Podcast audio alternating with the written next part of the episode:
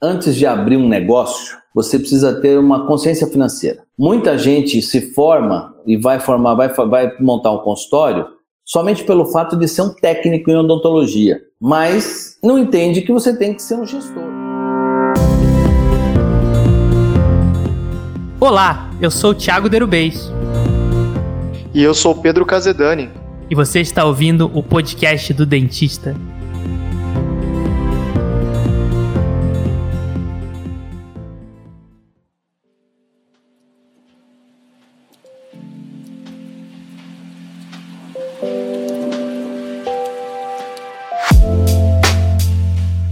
Olá a todos os ouvintes do podcast do Dentista. Bom, e hoje a gente trouxe um convidado super especial para falar de um tema que a gente já queria falar há alguns episódios, que é sobre gestão e planejamento. E a gente trouxe o professor Marcelo Alves, um cara que manja muito, que eu já acompanhei algumas aulas dele pelo, pela plataforma do Idente, ótimas aulas, o cara é muito bom. E bom, mais uma vez aqui a gente está com o Pedro. Fala, Thiago, tudo bem com você? Tudo ótimo. Bom, e para começar o podcast de hoje, eu quero perguntar para o Marcelo.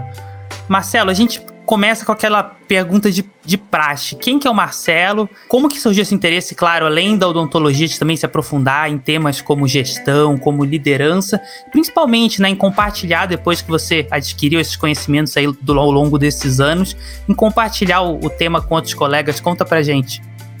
Beleza. Bom, Tiago e Pedro, valeu o convite para participar do, no podcast do Dentista. Eu acho que a, a, iniciativa de vocês é super inovadora, super legal. Eu acho que vocês estão, pelo que eu vi aí uh, nas redes sociais, os, os, convidados que vocês estavam trazendo, eu acho que, que vocês vêm trazendo, tem muito a contribuir para a nossa odontologia. Parabéns, antes de mais nada, pelo trabalho de vocês, cara. Olha, muito obrigado. É, show de bola estar tá aqui com, com, vocês. Essa pergunta ela é, ela é, muito fácil de ser respondida, porque é, eu, eu, em odontologia, vamos dizer assim, na odontologia, desde os 15 anos mais ou menos, eu quis ser dentista. Só que, na verdade, essa história começou aos 7 anos de idade, quando eu fui atropelado. Uh, tinha acabado de erupcionar os meus incisivos centrais e laterais, tanto superiores quanto inferiores e no acidente eu quebrei a grande maioria desses dentes aos 7 anos de idade.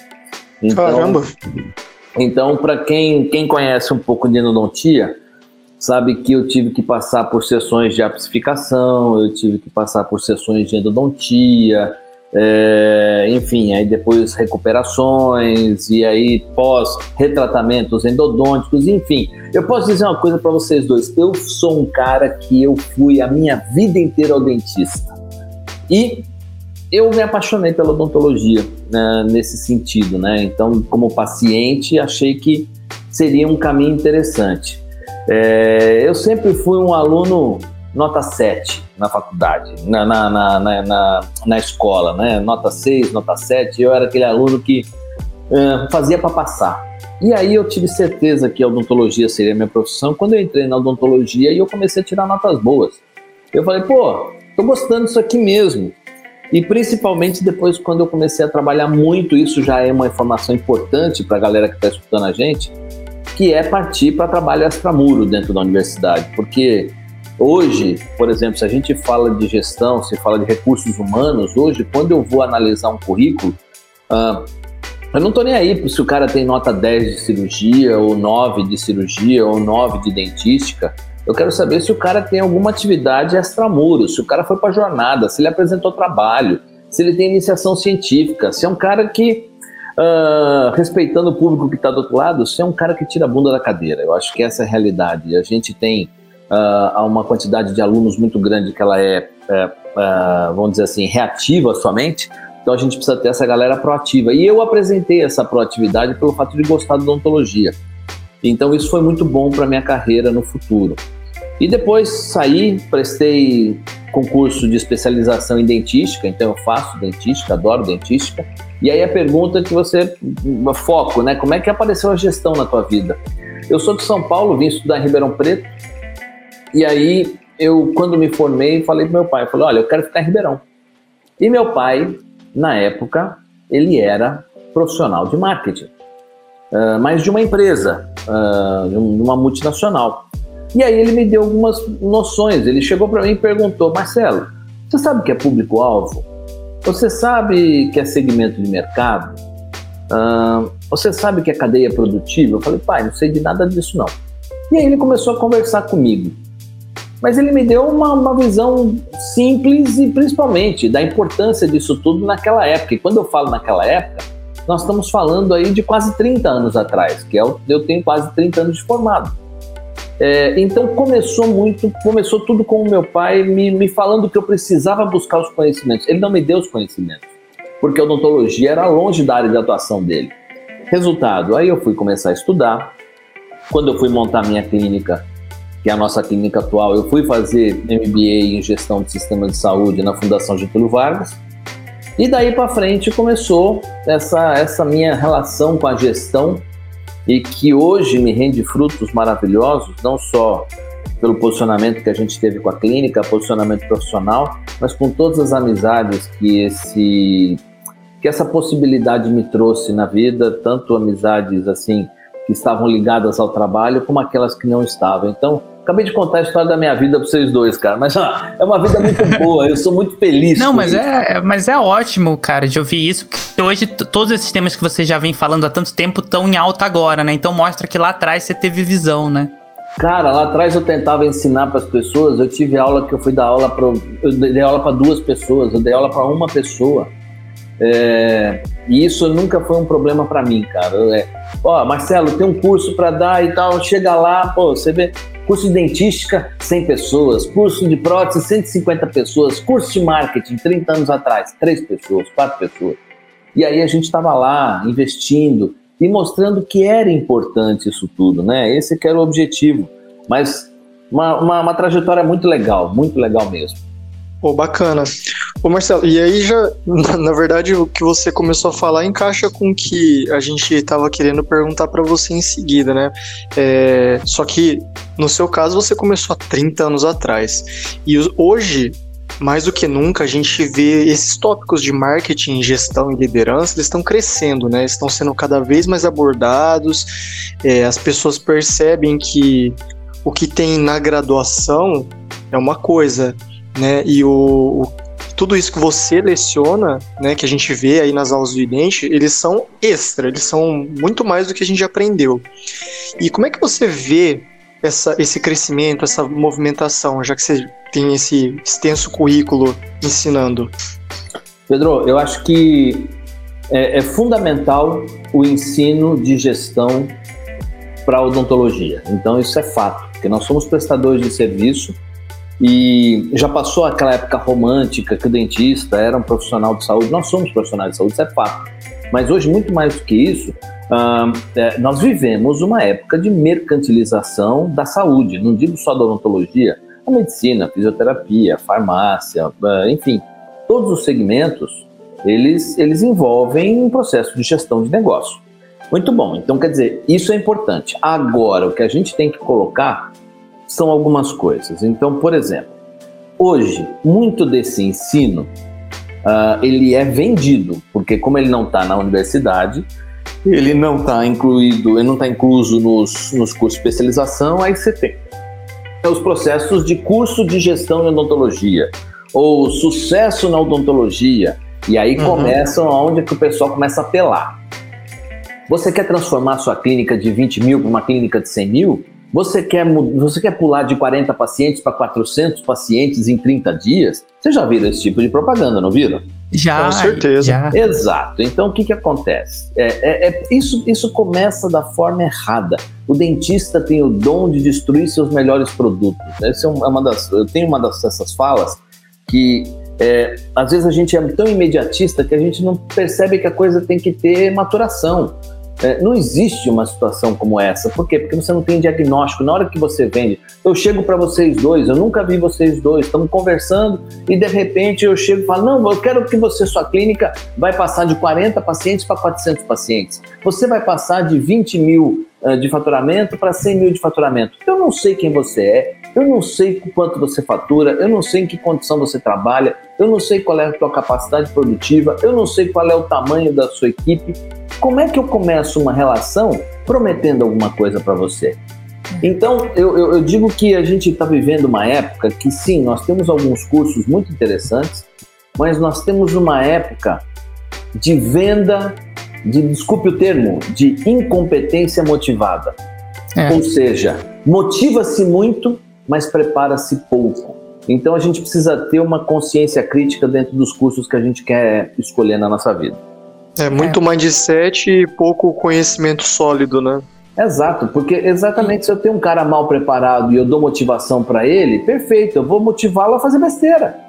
Sim. E também tem muito de, principalmente, é, hoje tem muito esse, essa, essa visão de tentar vender curso através da, daquelas plataformas como fórmulas de lançamento, em que tem vários gatilhos de venda muito bons, mas que não necessariamente vai ser bom para o dentista a longo prazo. Às vezes vai ser bom para a pessoa que vai vender o curso realmente conseguir fazer aquela venda, né? Mas não necessariamente vai ser bom para o dentista a longo prazo, né, Marcelo? É, eu acho que todo conhecimento é válido desde que a gente tenha um negócio que tinha um professor alguns anos atrás, já falecido, grande amigo meu, professor Heraldo Riel, é, professor na área de dentística, um dos caras que mais conhece, e eu coloco no presente porque ele está entre nós de alguma forma. Uh, Heraldo Riel é um dos caras que mais conhece clareamento no mundo, é, certeza. E o Heraldo falava o seguinte: nós precisamos ter um negócio chamado vigilância epistêmica. O que, que é isso? Muita gente vai falar muita coisa. E você, se você não tomar cuidado, você vai achar que está todo mundo certo. Mas a partir do momento que você tem vigilância epistêmica, você começa a, a entender uh, onde estão os gargalos da informação. E, e, isso nós precisamos criar. Isso, na verdade, não se ensina. Isso é uma consciência que nós formamos para nós mesmos. Então, quer dizer, aprender a filtrar a qualidade de informação que chega para nós. Porque hoje vem informação de tudo quanto é lado. Todo mundo tem a sua TV. O que eu quero dizer com todo mundo tem a sua TV? Todo mundo tem um perfil na internet, todo mundo vende, todo mundo publica o que quer e a gente assiste. Hoje em dia a gente vê muito mais vídeo nas mídias sociais do que para assistir televisão. O foco Sim. da mídia mudou completamente. Então, quer dizer, eu não posso aceitar tudo que aparece na minha frente. Por isso que eu preciso ter essa consciência para poder escolher direitinho o melhor caminho que eu vou ter. Bom, Marcelo, muito bom. E aprofundando aqui sobre uma pauta que, quando a gente, a gente comentou com, com alguns colegas, e o nosso público é majoritariamente público jovem, né? Uma das perguntas que o público jovem mais tem, assim, principalmente quem está começando, é que você até já falou sobre isso em, em aulas do dente, é sobre trabalho é, em porcentagem. Você acredita que trabalhar por porcentagem pode ser um bom negócio? Claro, considerando os diferentes aspectos aí, cenários. Eu acho que sim. E, e, e, vamos avaliar, vamos, vamos avaliar esses, esses cenários. Então, a primeira coisa, né? Já pensou se todo mundo que saísse do consultório, desculpe, que todo mundo que saísse da faculdade montasse o seu próprio consultório? A gente não teria é, é, imóveis suficientes para atender toda uma demanda de pessoas que montariam seus próprios consultórios. Vamos dizer, esse é o primeiro ponto. Vamos para o segundo ponto. Nem todo mundo tem grana para montar uh, um consultório próprio. Perfeito. Então, a partir do momento que as pessoas saem da faculdade e eu tenho dois agentes limitantes de montagem de clínica, nós precisamos entender formas de que o mercado vá absorver essa mão de obra que está saindo da universidade. Show! A partir do momento que eu penso em trabalhar com essas pessoas, aí você para para pensar: bom, vamos fazer contratação. Contratação CLT. Inviável você fazer contratação CLT. Por quê? Porque você não vai contratar um profissional por, por, quatro, por 40 horas ou por 20 horas e de repente você não tem condição, ele não vai ter condição de paciente, você não vai ter quantidade de paciente. Então, se você tem uma clínica extremamente lotada, precisa ver muito bem qual é a capacidade de pagamento desses pacientes. Precisa ver se o break-even, ou seja, o ponto de equilíbrio financeiro dessa clínica, vai possibilitar você pagar CLT um profissional de saúde com todos os seus encargos e todo o seu custo Brasil. Então, quer dizer, a gente, você está fazendo a pergunta de porcentagem exatamente porque essa é a maior casuística que nós temos no Brasil. Ninguém me pergunta sobre o que, que eu acho de contratação CLT de dentista. Por quê? Porque praticamente não tem. As pessoas não contratam dentista por consolidação das leis de trabalho. Então, a porcentagem ela existe, isso é fato. Agora, o que, que eu tenho lido muito ultimamente? né? Que o pessoal tem batido nos 30% da galera de, de, de, porcentagem. Eu não concordo completamente com isso, mas eu volto nesse assunto. Você, já vou voltar nesse assunto. Você me perguntou o que, que eu acho do trabalho de porcentagem. Eu acho que ele é extremamente viável, eu acho que ele é extremamente importante.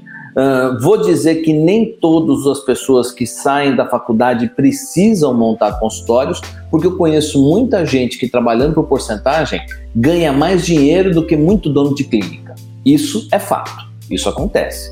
Basta você ser o quê? Ser bom, ser justo, ser honesto, ser pontual, ser um profissional que seja querido pelo mercado. Não vai faltar lugar para você trabalhar.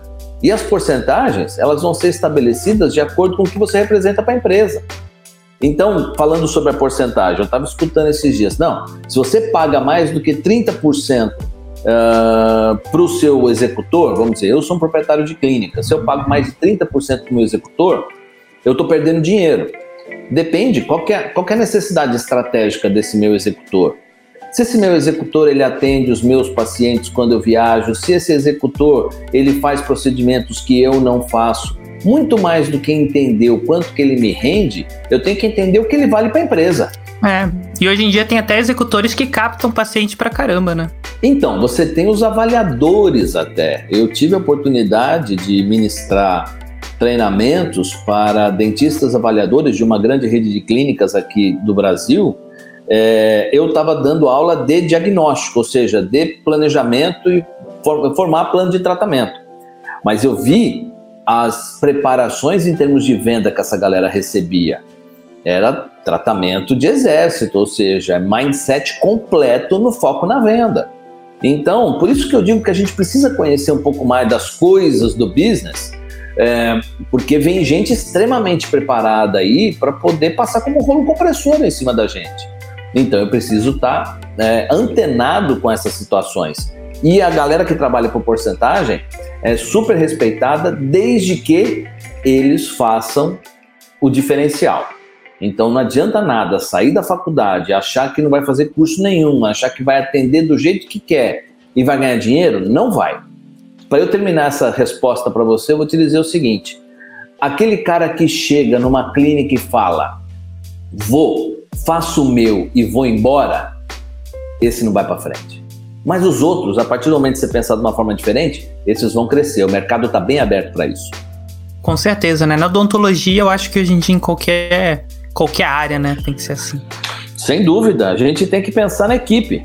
Se eu não penso na equipe, estou pensando em mim mesmo, pô, a odontologia hoje ela é completamente multidisciplinar completamente multidisciplinar. Se eu não penso no meu time, estou pensando só no eu, vou, faço meu e vou embora, perfeito, monta o consultório sozinho e quebra.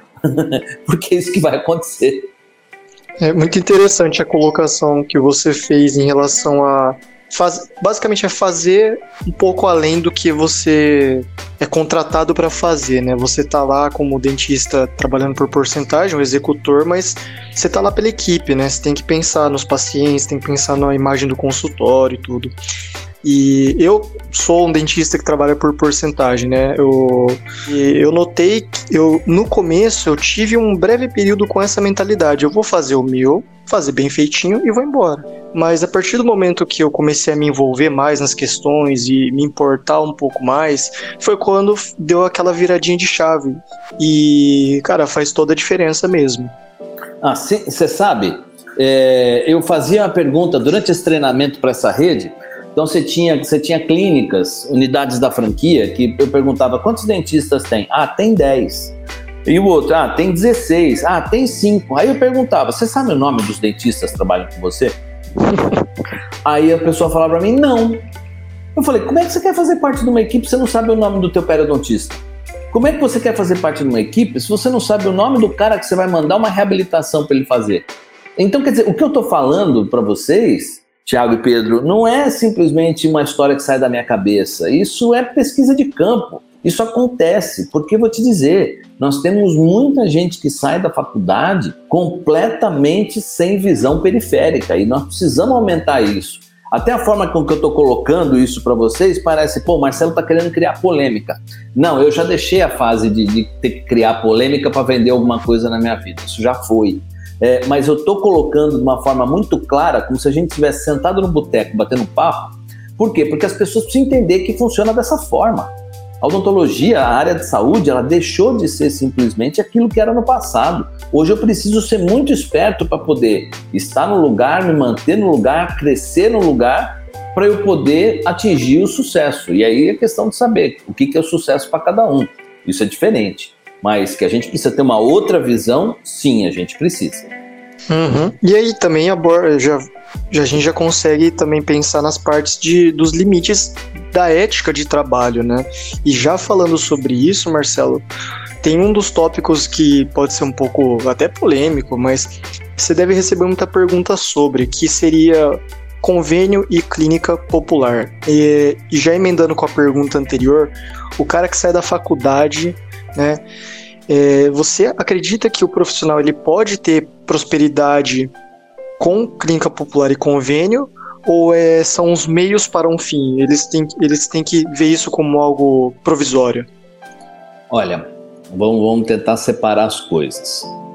Inclusive referente à pergunta anterior, porque eles estão hum. muito ligados, tá? Vamos hum. lá.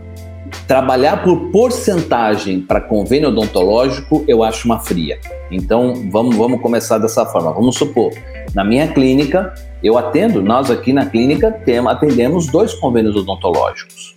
Uh, mas não colocamos o convênio para atendimento terceirizado. Por quê? O valor é muito baixo, você emite a nota, aí você ainda divide a porcentagem com alguém que não vai receber praticamente nada. Ou seja, eu estou decretando esse profissional que recebe porcentagem para atendimento de convênio, eu estou decretando esse cara um processo depressivo. Por quê? Ele não é, ele não é uh, reconhecido em absolutamente nada. Então, esse processo eu não recomendo. O tratamento, a utilização da, da, porcentagem para os convênios odontológicos, porque é um cara que vai ter que trabalhar demais, 12 horas por dia, e quando chegar no final do dia não vai ganhar muita coisa. Ponto. Agora, os convênios odontológicos e as clínicas populares, as clínicas populares, elas são um segmento de mercado. Como é um segmento de mercado, você precisa ter competência para trabalhar ou num convênio ou para um convênio odontológico ou com uma clínica popular. Porque eu, eu vou dizer uma coisa, às vezes a gente se forma e fala, ai, clínica popular, é um negócio. A clínica popular é o primeiro caminho depois do SUS. Como nós tivemos um SUS completamente parado em termos de odontologia durante a pandemia, porque muitos dentistas não estavam atendendo, qual era a primeira alternativa que as pessoas teriam para poder cuidar das suas urgências, suas fraturas e cuidar do pouco que eles têm condição de cuidar? Clínica popular. Uhum. Você fala, a clínica popular não faz um trabalho legal. Eu costumo dizer uma coisa muito clássica: nem todo mundo anda de Mercedes. Ou seja, nem todo mundo anda de BMW. Tem gente que anda de BMW, tem gente que anda de Jeep, tem gente que anda de Fiat, tem gente que ainda anda de Fusca. E não é porque o cara anda de Fusca que de repente ele não pode ir e fazer um tratamento odontológico mais básico para ele cobrir aquele momento. O Brasil é um país com mais de 200 milhões de habitantes, nós temos 17% de dentistas do mundo, nós temos algo em torno de quase 300 escolas de odontologia no Brasil. Ou seja, ah, seria muita arrogância eu falar, não, a clínica popular não é um negócio legal. Para quem está começando, pode ser algo provisório. Mas se de repente o cara se encontrar nesse mercado, se ele tiver o carisma suficiente, se ele tiver o conhecimento de gestão suficiente, ele pode prosperar sim, respondendo a tua pergunta. No convênio, qual, qual seria a forma de, de, de, de prosperidade? Uh, o convênio ele vai te trazer pacientes e vai te colocar na tua cadeira.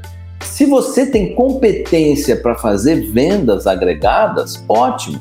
Se você tem competência para negociar com os convênios e ter uma tabela diferenciada em função da tua qualidade, tudo bem. Não adianta, o que a gente não pode falar é simplesmente dizer não, não rola, não, não dá dinheiro. Eu penso de uma forma diferente. Volto a dizer para vocês, Aqui na clínica, a gente atende convênio desde quando eu comecei a, a trabalhar. Você pergunta, Marcelo, você hoje você atende convênio na tua operação? Não, eu não atendo convênio. Mas Deixa eu falar, eu tenho duas pessoas, nós temos duas pessoas aqui dentro que atendem com convênio e são felizes da vida fazendo isso.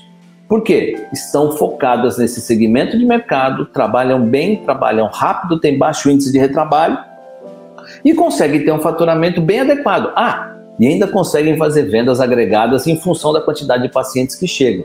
Então, quer dizer, respondendo a tua pergunta, uh, dependendo do que você vai fazer, pode ser provisório, mas eu não vejo que, que seja uma grande dificuldade de prosperar, não. Se tiver foco no segmento de mercado, você acaba se dando bem. É bem, bem bacana, né? A sua linha de raciocínio é realmente isso, assim, que tem que ter uma estratégia para poder lidar com convênio.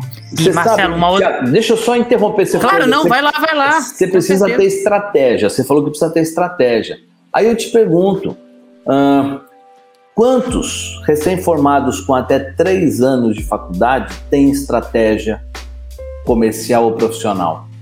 Fala para mim qual que é a quantidade. Mas aí você concorda comigo que você concorda comigo, Marcelo, que daí é uma falha de formação, porque o que a gente vê em vários outros cursos que é que geralmente o profissional que saiu é o cara que tá com a parte acadêmica voando. Então, se ele tá com a parte acadêmica, se ele tava lá estudando outras coisas, ele também deveria ter nessa formação essa parte, né, de gestão estratégica para ele sair voando nessa parte também, né, Marcelo? Tiagão, Tiagão, vou te falar, vou te passar uma experiência que eu tive é, há uns 15 anos atrás e que isso fez com que eu parasse de dar praticamente dar aula para graduação em termos de curso de gestão. Porque o que acontece, é, Tiago e Pedro, você pega, está na faculdade, enquanto você está na faculdade, você não está nem um pouquinho preparado com gestão, preparado, é, preocupado com gestão. Porque na, nesse momento você não enxerga o mercado. A tua grande preocupação, não estou dizendo a de vocês, mas a preocupação do, do aluno é passar na faculdade, passar nas provas e pela juventude, saber como é que qual que é a próxima festa, como é que eu vou me divertir, qual que é a próxima viagem, ou se não, como é que eu vou fazer para pagar as minhas contas. Nós temos outras preocupações quando nós somos acadêmicos. E, e eu tentei colocar isso dentro da universidade de uma forma ou de outra, e a resposta dos alunos ela foi muito pequena. Por quê? Porque naquele momento, para eles, isso não é uma necessidade. Em compensação, na hora que se forma, dia seguinte, você é um desempregado. Se você não soube aprontar a tua vida, você foi para formatura, dançou, mulherada de chinelo, molecada com gravata na testa. Aí o que acontece no dia seguinte? Pô, tô desempregado. Vou, vou correr atrás do emprego. E aí acaba pegando o que sobra, porque não teve o planejamento. Então, na verdade, eu acho que é, vem aí um processo de crescimento dentro da universidade para poder começar a mudar um pouquinho isso. Mas muito, muito é propriamente dos alunos. E olha, eu não digo faculdade particular ou faculdade pública, eu digo nas, nos dois segmentos, cara. Eu acho que essa maturidade negocial ela precisa aos pouquinhos ser colocado na cabeça dos alunos. Aí sim, a faculdade tem que participar, mas não pode ser uma matéria tem um nome para isso, uma matéria vaga, que muitas vezes a galera só vai para tirar nota. Ah, sim, tem que, ter, tem que ter estratégia também na grade da universidade de como vai colocar isso, né, Marcelo? Exatamente, tem que ter inteligência por parte da universidade. Bom, e falando também exatamente sobre essa parte de gestão, acho que um dos grandes desafios aí, eu acho que de todos os brasileiros, mas na odontologia ainda é mais complicado porque os insumos são muito dolarizados, é essa alta da inflação, né? A gente viu o, dólar disparar e, assim, no primeiro momento a gente sabe que os fornecedores ainda conseguem aliviar um pouco, né? Porque eles fazem algumas transações para conseguir aliviar, mas de alguma forma isso vai sendo repassado para a gente, né? Essa alta do dólar e da inflação. Como que você acredita que é uma boa estratégia para a gente conseguir lidar com isso, principalmente quem faz aí gestão das suas clínicas, dos seus consultórios, com essa alta dos preços, para, claro, vai ter que repassar isso alguma hora do, pro, pro cliente final, que são os pacientes, obviamente, mas para conseguir repassar ali da, da forma mais suave, para ter menos inconvenientes? O que, você Bom, acredita, Marcelo? Eu acho que nós temos dois caminhos aí. Primeiro é exatamente entender qual é a necessidade de reajuste. Então, é, foco na origem. E a segunda parte é: se eu preciso de reajuste, qual a minha estratégia de reajuste? Muito bom. É, qual a minha estratégia de repassar isso ao mercado? Vamos, vamos colocar essas duas situações. Primeiro de tudo, Não é porque o dólar aumentou 20% que eu tenho que aumentar 20% o meu preço final ao consumidor, porque entenda que insumos, ou seja, dental, que é isso que você está colocando para mim, principalmente frente aos insumos de materiais odontológicos, dental tem que pesar de 6 a 8% do faturamento bruto de um consultório odontológico. Se você gasta menos do que 6% do seu faturamento bruto em dental, você está comprando material muito barato e está comprando errado. Certamente o seu retrabalho é grande, porque você não está investindo em qualidade de material. Por outro lado, se você está gastando mais do que 8%, duas situações. Ou você está superestimando ou superinvestindo no seu estoque, ou você está vendendo menos do que você deveria. Muito bom. Isso quer dizer o seguinte: quer dizer, se aumenta 20% do meu custo de insumos, isso vai impactar no meu preço final algo em torno aí de 5%, 4%, não mais do que isso. Então, até certo ponto, para você não entrar na segunda parte do problema que é repassar isso ao mercado, o que, que você tem que fazer? Você absorve, mas você só absorve se você tem margem de lucro. Você só vai saber a sua margem de lucro se você souber fazer precificação. Se você não souber fazer precificação, cara, vamos sentar nós três, ir pro boteco, tomar uma cerveja e começar tudo do zero para a gente conversar. Por quê? Porque não adianta nada tentar fazer qualquer conta. Eu faço uma pergunta aos meus alunos sempre que eu começo uma aula. Eu chego e falo, cara, quantas pessoas aqui sabem quanto vocês faturaram mês passado? Em média, 60% das pessoas não sabem quanto faturaram. O duro é quando eu pergunto, cara, Quantos aqui sabem quanto custaram mês passado? Aí já sobe para 70%. Então, frente a essa situação, que é a realidade que nós temos hoje, o que, que acontece? Eu não tenho, eh, as pessoas não têm a mínima noção de como proceder e como entender um verdadeiro reajuste. As pessoas vão saber que precisam reajustar hora que não tem dinheiro na conta. Legal, mas se eu preciso reajustar, qual é a minha linha de raciocínio? É, primeiro de tudo, existe um produto que ele é clássico. Todo mundo pergunta quanto custa a sua profilaxia. Então a sua profilaxia, eu diria que ela tem um valor nominal muito forte, ou seja, esse preço as pessoas acabam sabendo por aí quanto custa a sua profilaxia.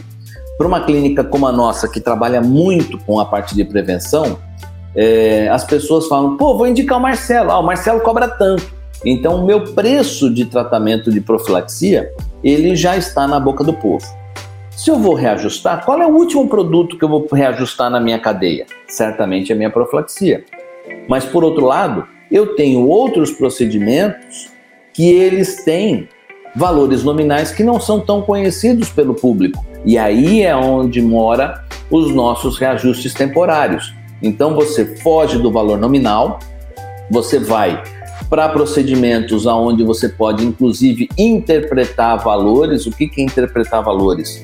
Uma coisa é você fazer uma classe 1, outra coisa é você fazer duas classe 1, uh, ah, outra coisa é você fazer uma reconstrução, outra coisa é você fazer uma classe 2 composta. Então, quer dizer, você pode trabalhar com vários valores. Por quê? Porque esses valores, eles não são acessíveis em termos de tabela ao grande público. Então, se eu for fazer meu reajuste, eu vou fazer um reajuste maior nos produtos cujo valor nominal não seja de conhecimento público. O meu valor nominal de conhecimento público, ele sempre vai ser o meu último caminho e que de repente ele deve sempre ficar pelo mesmo valor durante dois anos, porque aí os pacientes percebem que você não é um cara que você aumenta os seus produtos toda hora, mas que você tenta segurar e tenta formar um preço justo para o teu cliente que está contigo há tantos anos. É, exatamente, ainda mais porque são produtos de recorrência, né, Marcelo? Então, se você sacrifica seus produtos ali de, de recorrência, você pode acabar perdendo, né, esse, esse paciente que está acompanhando. Tiagão, e, e, esse é o meu core business hoje, porque eu vou te dizer, como eu falei, eu estou fazendo 30 anos de formado, eu deixei a universidade, eu fui professor da especialização na USP aqui, na, na FUNORP, FORP USP. FUNORP é a fundação que tem dentro da, da, da USP. Eu nunca fui professor contratado da USP, eu era um professor contratado da fundação. É, e aí o que, que acontece? Eu, eu, eu, eu, eu deixei de ser professor, deixei de fazer aquele monte de casos que os professores de dentística mostram, e hoje eu faço a grande maioria dos meus casos, eu faço profilaxia. Então, quer dizer, e por que você faz profilaxia? Porque a gente tem um banco de dados de mais de 13 mil clientes, a gente tem um processo de fidelização importante, né, que não apareceu de uma hora para outra. Então, a gente investe nisso. E exatamente, a gente só vai dizer para os nossos clientes de fidelização que hoje, vou te dar um número que não é 100% correto, mas eu posso dizer que eu tenho fidelização aqui de praticamente 65, 70% de pacientes. De cada 10 pacientes que eu atendo numa semana, 7 já são pacientes nossos há um bom tempo.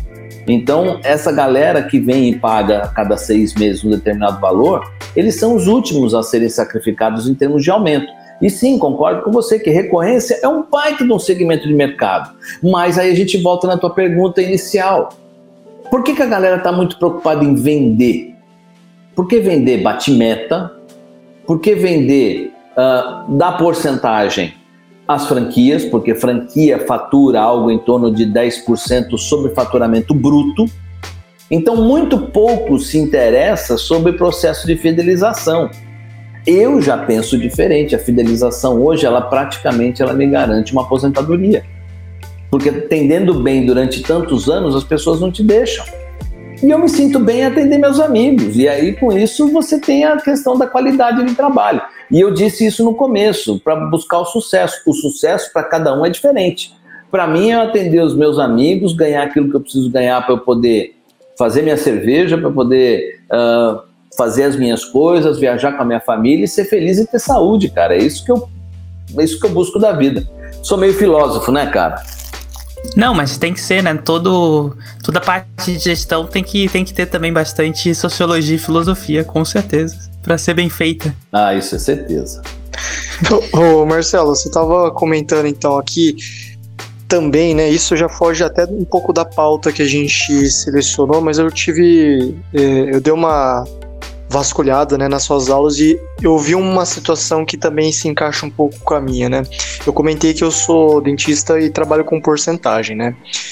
E você comentou que, pô, se você tá pagando mais de 30% pro seu executor, você tá perdendo dinheiro. Eu fico pensando aqui porque, assim, eu trabalho numa clínica que é do meu tio, é uma clínica bem estabelecida, tudo, já faz 20 anos que eles estão aí. E eu vi uma aula sua sobre como dar continuidade no negócio da família, né? Você deu aula com a sua filha, né? E eu achei muito interessante essa, esse tópico, porque que nem falou, e anteriormente você falou, pô, convênio tem uma coisa, você trabalhar pegando o lucro para você ou trabalhando em porcentagem de convênio, né? E trabalhar em clínica de família é um pouco isso, né? Você fica com uma porcentagem, às vezes a pessoa trabalha e fica com tudo, dependendo da relação. E o que, que você diria, cara, para uma pessoa que, não no caso para mim, mas também, mas para um dentista que está entrando na clínica da família, é, você que teve a sua filha, o que, que você percebeu que era a maior dificuldade dela? É, bom, antes de mais Como nada... você lidou, né? Não, eu sei, entendi, Pedrão. A, a, primeira coisa é o seguinte, sobre os 30%, o que eu tenho visto não é que eu digo que deve ser isso, muito pelo contrário. Uhum. Eu acho que quanto melhor remunerado o teu executor, melhor a tua relação, porque eu acho que o foco não está somente no faturamento. Eu acho que a coisa é muito maior do que isso, inclusive para você é, criar o espírito de equipe. Então vamos lá. Eu acho que, só para te dizer, eu não tenho nenhum profissional que trabalha conosco que ganha menos de 50%. Nenhum. Nenhum. Então eu sou um cara a favor de valorizar o executor que está comigo. Ponto. O fato da Camila, da minha filha, que chegou e está aqui trabalhando com a gente. Ela está sentindo, nesse momento, na verdade, ela sente a maior dificuldade dela é justamente arrumar tempo para atender, porque ela tem é, pós-graduação, ela tem outros trabalhos que ela faz e que isso dificulta um pouquinho a vida dela. Então ela tem que buscar horários assim esporádicos. Então, por exemplo, você saber, a Camila no feriado do dia 12 foi atender. Então, quer dizer, clínica fechada, ela foi e abriu para uma família, amigos, ela foi atender todo mundo no final de semana. Então, respondendo a tua pergunta, dificuldade tem para todo mundo. É, eu acho que uma outra coisa sobre trabalhar em clínica de família é, carrega um peso muito grande, porque dependendo das pessoas que estão lá já trabalhando, você atender um paciente, vamos supor, eu estou viajando, Camila tem que atender uma urgência de um paciente meu. Toda uma expectativa, né? Pô, não só a expectativa por parte do paciente, mas o peso nas costas dela por atender um paciente meu. Uhum. Ela não sabe qual vai ser o nível de exigência. Eu, como eu falei, eu tenho 30 anos de profissão, eu sou um cara um pouco mais cascudo. Então, quer dizer, eu aguento um, alguns trancos que a vida pode me dar. E, de repente, vocês, e aí eu coloco você nessa situação também de você estar tá iniciando, tá? Você já está com, com quase quatro anos aí trabalhando, mas ainda é um processo inicial. É, é muito difícil, por isso que eu digo, é, tem muita gente que fala, ah, teu pai é dentista, pô, você já está com a vida feita. O caramba que está com a vida feita, eu acho que tem muita coisa, tem muita dor que, que, que vocês vão sentir ainda, que muitos não vão ter. Eles podem, você pode não sentir outras dores que eles vão ter, mas certamente tem o seu nível de dificuldade e seu nível de responsabilidade. Por isso que eu resolvi montar essa aula com a Camila, porque, primeiro, para entender o bate-papo e os 10 pontos importantes que, que, que, que, que tocam essa relação do recém-formado, mas, e, inclusive, entender que para ela não é fácil também, não. Tem as suas dificuldades. E ela também, ela está atendendo convênio também, então com isso tem a sua, tem a sua, é, o seu mérito dentro das horas que ela tem vagas frente em função da, do, dos outros trabalhos que ela faz. Bom, Marcelo, chegando aqui na reta final do podcast, tem sempre uma pergunta de prática que a gente faz para os convidados, e eu acho que essa pergunta já encaixa bem aí, né, nesse último assunto, que é o seguinte: se você tivesse que dar agora um conselho que se aplicava profissional que te esteja iniciando a carreira, tanto o profissional que vai trabalhar ali numa clínica de terceiros porcentagem, como profissional que vai abrir o, o próprio negócio. Que conselho você daria para esse profissional que está começando? Um conselho que você gostaria de, tá, de ter ouvido quando você estava começando? É, eu acho que antes de abrir um negócio, né, antes de abrir um consultório, você precisa ter uma consciência financeira. Eu acho que a gente precisa criar o hábito da consciência financeira. Muita gente se forma e vai formar, vai, vai montar um consultório somente pelo fato de ser um técnico em odontologia, mas não entende que você tem que ser um gestor. Então, quer dizer, se eu não tenho controle das minhas finanças, como é que eu vou ter controle de um consultório odontológico? Porque aí você fala, Marcelo, você é muito básico, você não falou em nenhum momento de processos administrativos, tal, tal, tal, tal, tal.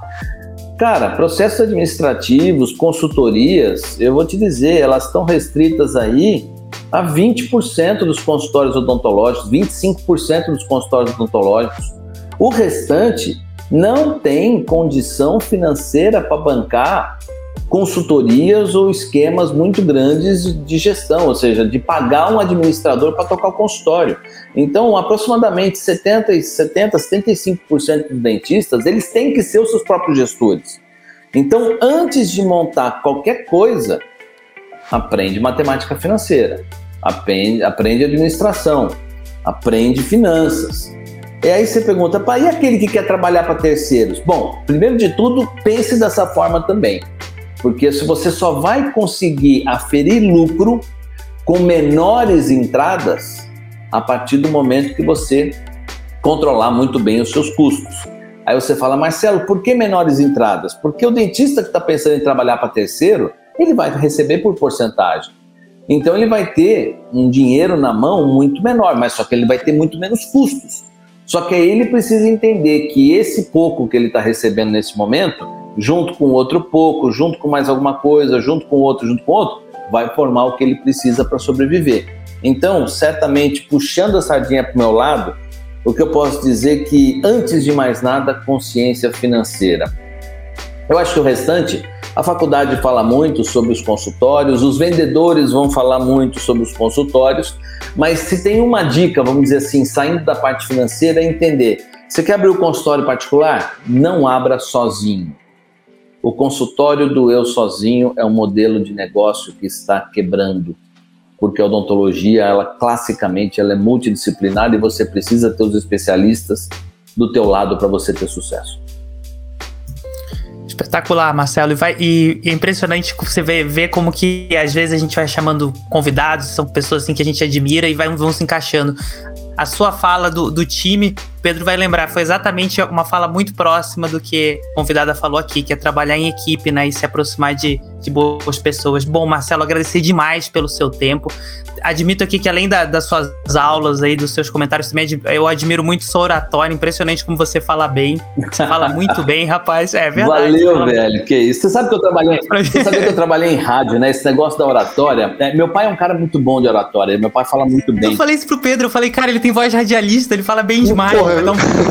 é uma Mas, coincidência estranha isso aí. Então, então estica esse podcast dois minutinhos que eu vou falar, contar essa história pra vocês, que é exatamente quando eu me formei. Porque é, eu resolvi ficar em Ribeirão, não tinha grana para montar consultório. É, então eu fui trabalhar num consultório de uma tia, mas era um consultório à noite, onde eu tinha que arrumar os pacientes. Ela não me passava nenhum paciente, mas não reclamo porque ela me deu uma oportunidade muito grande na vida. Uh, são duas pessoas maravilhosas que eu amo de paixão, a Marlene e a Marilena. Muito bom, mas só que aí eu me formei, comecei a trabalhar nesse consultório à noite. Aí eu ganhava uma bolsa de 300 e poucos reais, 400 reais como aluno de especialização da USP. Na verdade, era um curso de uh, residência odontológica, então eu era bolsista. Eu dava aula de inglês também, então eu fazia bico. E uma vez tocando violão, porque eu gosto de violão, toco violão, tal, essas coisas tal, tava imitando lá. Pô, imita um locutor de rádio. Aí imitei um locutor de rádio. Falei, não, vai lá fazer um teste. Eu fui trabalhar na Rádio Transamérica FM, aqui de Ribeirão Preto, Rapaz. Uh, 30 anos atrás. Mas a gente gravava muita coisa, fazia muita imitação, fiz muito show na madrugada em, em boates aqui da região de Ribeirão Preto. É, mas a, essa, e aí eu aprendi muito. Eu acho que o meu, meu aprendizado comercial mesmo, ele foi trabalhando em rádio durante dois anos e isso me ajudou demais. E até hoje essa relação da oratória, muita gente fala e eu tenho essa facilidade, mas é, isso foi graças ao trabalho na rádio, porque rádio é o seguinte. Você tem que falar em 30 segundos. Se você não fala, eles te cortam. Então aí você aprende a controlar um pouco melhor o seu tempo e, e ter mais uma, uma ideia de quando você fala, você ser claro, conciso e preciso. Isso meu pai diz para mim, isso é muito importante em vendas. Mas aí, vendas a gente volta outro dia e fala a respeito disso. Ah, é, não, não, querendo falar tá mal dos outros convidados, mas eu até eu comentei aqui com o pessoal que a gente dá uns toques, né? Durante a gravação, a gente fala um com o outro pelo chat. Eu falei, esse cara dificilmente você vai cortar, porque a linha de raciocínio tá muito clara. Perfeito, é, perfeito. É, e um... para quem conseguiu chegar até esse ponto ouvindo, anota que se você falar bem, você já, pô, você tá muito à frente de muita gente aí que não sabe vender, não sabe explicar.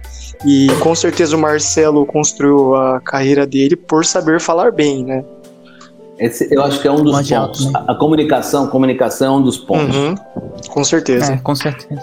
Bom, gente, a gente vai ficando até aqui. Marcelo, mais uma vez agradecer você, podcast espetacular. Foi Pedro, show, valeu. galera. Foi show. Prazer demais estar com vocês. Se precisar, chama de novo que a gente tá por aí. A gente chama para fazer Fechou. um podcast sobre vendas.